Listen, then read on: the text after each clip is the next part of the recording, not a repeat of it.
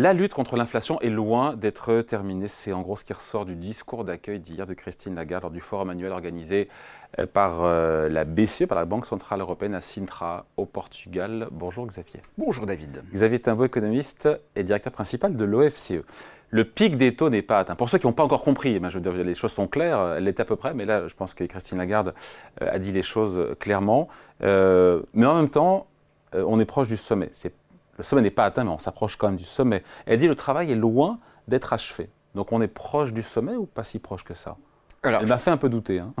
Bah, on est proche du sommet, mais je pense que ce qu'elle veut dire, c'est qu'on va rester au sommet euh, un certain temps. Oui. Un temps certain. Mais il y a une double question. Il y a la question du sommet, il est en vue et de quelle, quelle, distance on est du sommet et combien de temps on va rester au sommet? Elle a, elle a, annoncé une hausse euh, le 27 juillet. Oui. Euh, de ces taux d'intérêt de 25 points de base. qui sera d'ailleurs l'anniversaire du moment où la BCE a commencé à réaugmenter ses taux. Un an, pile. resserrement monétaire le plus violent de l'histoire, à la fois fait des BCE. Hein, 4 euh, et quelques points, on saura si c'est 4,25 ou 4,5, probablement 4,25. 4,25 points, 425 points de base en une année. Donc effectivement, du jamais vu. Hein. C'est du jamais vu. L'histoire de la BCE est une histoire courte. Oui. Mais euh, l'histoire des banques centrales est beaucoup moins courte que celle de la BCE, et ça, effectivement, on n'avait jamais vu, ni dans ce sens-là, ni à la baisse d'ailleurs. Mm. Euh, les, banques centrales n'avaient jamais eu une telle vitesse ascensionnelle ou euh, descensionnelle mm. aussi importante. Donc oui, c'est... Voilà, alors elle nous annonce cette hausse. Qu'elle avait déjà préannoncé lors de la dernière réunion de la BCE. Hein. Voilà, donc ça, c'est pas une grosse surprise, mais en tout cas, c'est confirmé, et tous ceux qui pouvaient espérer un début de retournement de la position de la Banque Centrale Européenne en sont pour leurs frais, on n'y est pas. Le travail est loin d'être achevé. C'est-à-dire qu'il en reste combien derrière après? Alors, ça, on ne sait pas très bien, parce qu'elle nous annonce avec certitude une hausse le 27 juillet. On ne sait pas ce qui va se passer ensuite. Euh, elle laisse la porte ouverte à d'autres hausses. Non, mais quoi? Une, deux, euh, trois? D'autres hausses. Euh, si on regarde ce qui se passe du côté de la Réserve fédérale, bah, là, la situation économique est plutôt en train de d'être plutôt en train de s'améliorer sur le plan de la croissance et de l'activité, mais euh, avec des effets sur les prix qui, sont, euh, qui font une inflation qui ne redescend pas très vite. ils, ont, ils ont 4% d'inflation. Nous, en zone euro, on a combien ah, on, a, on a plus de 6% ben voilà. Euh, aujourd'hui. Oui. oui. On a deux points de plus d'inflation que les Américains. On a deux points de plus d'inflation que les Américains et les prévisions d'inflation de la BCE ont toujours été trop optimistes par rapport au recul de l'inflation. L'inflation commence à reculer un tout petit peu, euh, elle, elle euh, diminue, mais euh, pas encore très vite. Elle nous parle Bah oui, ça, ça peut laisser la porte ouverte à des hausses de taux au dernier, au dernier semestre de l'année 2023. Peut-être avec aussi des hausses de taux. dernier trimestre, vous voulez dire Dernier, enfin, oui, semestre, trimestre. le dernier trimestre est inclus dans le dernier Oui, mais il ne se passera pas grand-chose au mois d'août. Après, ça reprendra en septembre. Oui, oui, mais ça pourrait être une hausse euh, en septembre, ce qui serait encore euh, pas le dernier trimestre. Oui. Je vous rappelle. On ne va pas faire une exégèse non plus là-dessus. Non, bah, plus sérieusement, euh, elle nous parle des pressions salariales. on sent bien que ça préoccupe la BCE sur fond d'inflation sous-jacente, hors matières premières, hors alimentation, qui reste forte, qui ne baisse pas, ou pas vraiment en tout cas. Voilà, l'histoire, c'est les prix des entreprises ont augmenté euh, elles ont réussi à augmenter. Elles ont réussi à augmenter leurs prix et les salaires ont augmenté moins que les prix, ce qui fait que les marges des entreprises euh, sont très élevées. Euh, on a parlé d'une inflation qui était poussée par les profits. Mais aujourd'hui, ce, que, ce, que, dit la BCE, alors elle le dit sur la base aussi d'informations sur les salaires négociés pour essayer d'anticiper ce que vont être les, salaires. Elle dit, bah, là maintenant on est dans un moment où les salaires, certes, ne sont, pas ajustés, mais ils vont s'ajuster, ils sont en train de s'ajuster. De rattraper. De rattraper, euh, à la fois parce que les entreprises ont des profits, et donc que les salariés voient ces profits, et on demande une part, et puis aussi parce que les salariés constatent euh, que l'inflation est élevée et qu'elle persiste. Et donc, euh, ils demandent un, rattrapage de leur pouvoir d'achat. Ils, voient aussi que cette inflation, n'est pas simplement liée au prix de l'énergie, elle est aussi liée à d'autres types de prix. Voilà. Quand on regarde les, éléments qui nous donnent des indications sur les salaires négociés, qui sont en train d'être négociés en ce moment, là, la BCE a des chiffres qui sont proprement effrayants, puisqu'on a des augmentations de salaire, quand on les additionne, qui pourraient atteindre plus de 10%. Sur quel, dans quel pays? Sur l'ensemble de la zone euro? Sur l'ensemble de la zone euro. Donc, euh, ah ouais, quand même. voilà. Donc ça, ça. Ah, le problème, c'est que euh, la BCE regarde ces informations depuis relativement peu de temps et on n'est pas tout à fait sûr que ces informations soient un indicateur un pour un de l'inflation salariale future. Oui. Il peut se passer des choses un peu plus compliquées.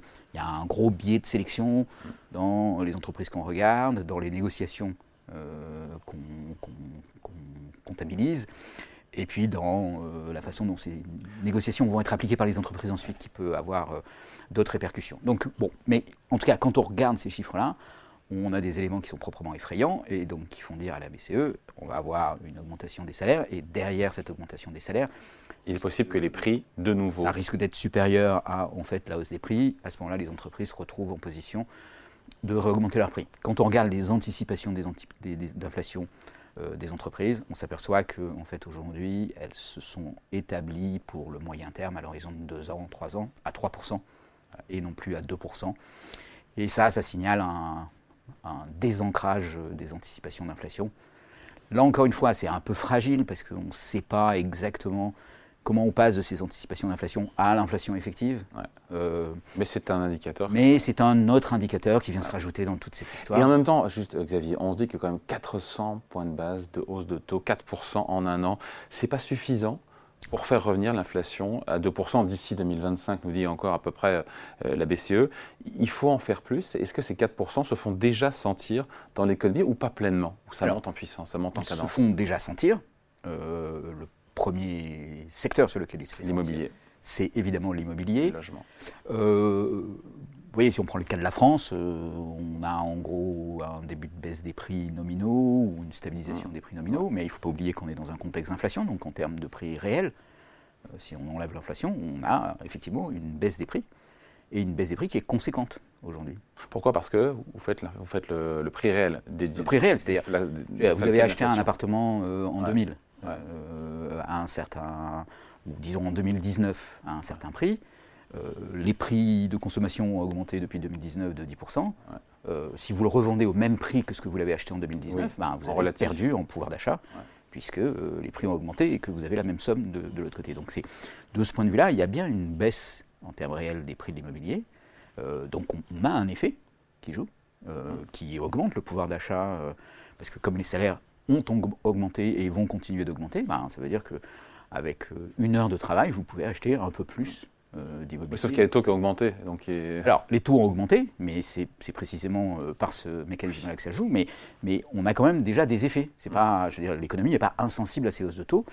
Euh, le secteur automobile n'est pas flamboyant, c'est le moins qu'on puisse dire. C'est un des secteurs qui dépend le plus des taux d'intérêt parce que... même si les ventes sont, sont, reparties, on est 15 ou 16 de hausse des ventes dans le neuf depuis le début de l'année sur le marché. Depuis le début de l'année, mais si vous comparez à ce que c'était en 2019... Oui, bien sûr, on est largement en dessous. On est très très en dessous. Donc voilà, y a, ça, ça veut dire que ben, la, hausse des ventes automobiles qu'on a vue, elle aurait pu être beaucoup plus importante avec des taux d'intérêt qui restaient à zéro, évidemment. Le crédit est un élément essentiel dans la, dans, la, dans le fonctionnement du marché automobile. Donc ces hausses d'auto, ces 400 points de base de hausse d'auto, commencent à produire leurs effets, produisent déjà leurs effets, mais vont continuer à monter en puissance? Alors ça, c'est ce que nous dit euh, l'analyse euh, historique du passé, l'analyse économétrique et euh, les éléments théoriques qu'on a sur l'inflation, c'est qu'il y a toujours un décalage entre les décisions de politique monétaire, la hausse des taux directeurs. Là, ça fait un an aujourd'hui. Hein. Et, enfin un an, ça a été monté pendant un an. oui. Donc, et leur plein effet sur l'économie. On estime généralement que c'est l'ordre de 18 mois il n'y a pas consensus, il y en a qui disent 12, 18, 24. Disons entre 12 et 24 mois, si, vous préférez être. C'est une fourchette, c'est un râteau ça. Un râteau, mais euh, en tout cas, oui, on, a, on, vient d'assister à une hausse pendant un an considérable, mais ce qui veut dire que les pleins effets, on les aurait entre 12 mois et 24 mois après la dernière hausse. Donc ça commence maintenant. Donc ça veut dire que est-ce qu'elle n'est pas en train d'en faire trop Parce qu'on a compris le message. La BCE est prête encore à durcir sa politique monétaire. Voilà. Comme ça qu'elle nous dit. Hein. Peut-être que maintenant, le discours de la BCE va être de dire on a atteint le sommet et on va rester sur le palier le temps que cette politique monétaire euh, ait ses pleins. C'était ça son vrai message derrière, c'est que contrairement à ce que pensent les marchés financiers depuis le moment, qui sont, sont tout complètement gourés, notamment les marchés de taux, qui sont convaincus que la, à la fois la Fed en 2023, et ça ne sera pas en 2024, et la BCE c'était fin 2023, et ça ne sera pas en 2025, qu'elle allait baisser ses taux. Aujourd'hui, le message c'est clair, c'est que les taux d'intérêt de la BCE, vos directeurs, vont rester pendant un petit moment, euh, combien de temps à, leur pic, à leur niveau le plus élevé. C'est ça. C'est le message. Euh, si vous voulez savoir combien de temps, ben, en fait, le, message n'est pas très clair là-dessus, ou en tout cas, il est conditionnel. Euh, il est conditionnel à ce qu'il y ait un effet net sur l'inflation. Donc quoi, qu'elle voit l'inflation sous-jacente à 3% bah, en tout cas, parce que euh, le, retour à deux, le retour à 2 est très hypothétique en 2025. Il n'y a pas beaucoup de gens qui y croient. Hein. Et en tout cas, tant que l'inflation restera sous-jacente, restera au-dessus de 3%, bah, la BCE gardera sa politique monétaire euh, dans, une, dans une zone plutôt restrictive, euh, donc au-dessus de 4% de taux directeur. Mm. C'est bon, ce qu'on peut comprendre de ce message. et c'est vraiment. Enfin, le, le, discours de, de Christine Lagarde, il était vraiment autour de la persistance de l'inflation et les mécanismes qui permettent de l'expliquer, et le fait qu'on s'est trompé sur le fait que l'inflation allait reculer rapidement, et le fait que, voilà, donc la BCE est attentive à l'évolution de l'inflation et à sa dynamique.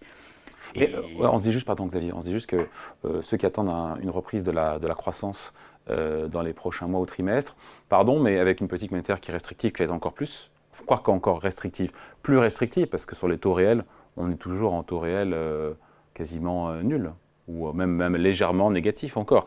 Plus, pardon, j'y viens, politique budget, budgétaire, euh, pardon, les 2024, il faudra revenir commencer à montrer un peu de sérieux dans, la, dans les comptes publics. Euh, si on appuie sur le frein, sur deux, un double frein, il ne faut pas attendre non plus que la croissance reparte. Hein. C'est ça.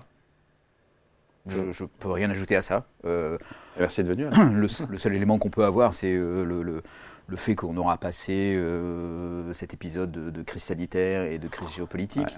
Euh, et qui a, euh, disons encore, un, petit potentiel de retour à la normale. C'est à peu près le seul élément positif qui vient jouer dans ce tableau qui, effectivement, sera un peu morose, euh, avec une politique monétaire restrictive, avec des salaires réels qui ont baissé aussi. Il ne faut pas oublier cet effet-là. Hein. C'est-à-dire que aujourd'hui, en, gros, enfin, si vous lisez le, discours de Christine Lagarde, mais c'est une analyse qui, qui, qui, se répand un peu partout maintenant, qui se diffuse assez bien, l'idée c'est que toute l'épargne qui a été accumulée globalement, macroéconomiquement, je ne parle même pas de des effets redistributifs, mais toute l'épargne qui a été accumulée pendant le Covid, en fait, vient d'être mangée par euh, la hausse des prix.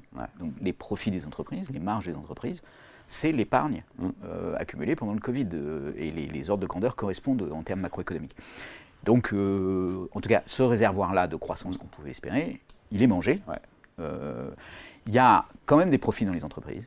Donc, on peut imaginer qu'il y aura des investissements malgré tout, et malgré la hausse des taux, les entreprises continueront de pouvoir investir. Mmh. On voit un décrochage d'investissement comme dans les comptes publics français. Là, de... Oui, mais on reste à des, à des, à des rythmes d'investissement qui sont quand même assez élevés, euh, donc il n'y a pas une inquiétude majeure de ce point de vue-là. Voilà, donc, mais oui, c'est un, paysage plutôt morose euh, avec cet élément euh, budgétaire que vous avez signalé. Avec derrière la question pour de fond, et on se quitte là-dessus, c'est de savoir que va faire la BCE si elle se rend compte qu'elle ne réussit pas à atteindre son mandat, à retourner vers 2% d'inflation horizon 2025, ce n'est pas tout de suite, c'est 2025.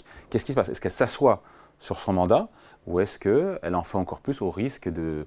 Pardon, il faut financer la transition énergétique, il faut financer la santé, il faut financer l'école, il faut financer euh, la défense. Comment est-ce qu'on fait avec euh, des budgets euh, mm-hmm. sous contrainte et des taux d'intérêt trop élevés pour financer tout ça? Pardon, et là, et là je vous souhaite tous un bon appétit. Hein. Ok, mais la BCE ne sortira pas de son mandat, ça c'est clair. elle a un mandat et son existence même est conditionnée au fait de respecter ce mandat. La seule façon d'opérer la révolution que, vous évoquez, bah, c'est qu'on arrive à se mettre d'accord pour modifier le, mandat de la Banque Centrale Européenne. C'est-à-dire ce n'est pas une décision qui viendra de la Banque Centrale Européenne, c'est une décision et qui sera assez longue à mûrir, donc euh, y compter en 2025, en se disant tout le monde doit se mettre autour d'une table et dire on modifie le mandat de la Banque Centrale Européenne qui maintenant va financer euh, la transition, l'éducation euh, et, passer par perte des profits la dette publique accumulée pendant le Covid et pendant l'invasion de de l'Ukraine par la Russie. Ça, il ne faut pas y compter, ça ne viendra pas de la Banque centrale et ça ne se, fera pas en, ça se fera pas en quelques mois. Euh, donc. Super. Voilà. Sortez les cotillons. Bonne année 2025. Voilà, joyeux Noël. Merci, merci Xavier, un beau économiste, directeur principal de l'OFCE. Salut.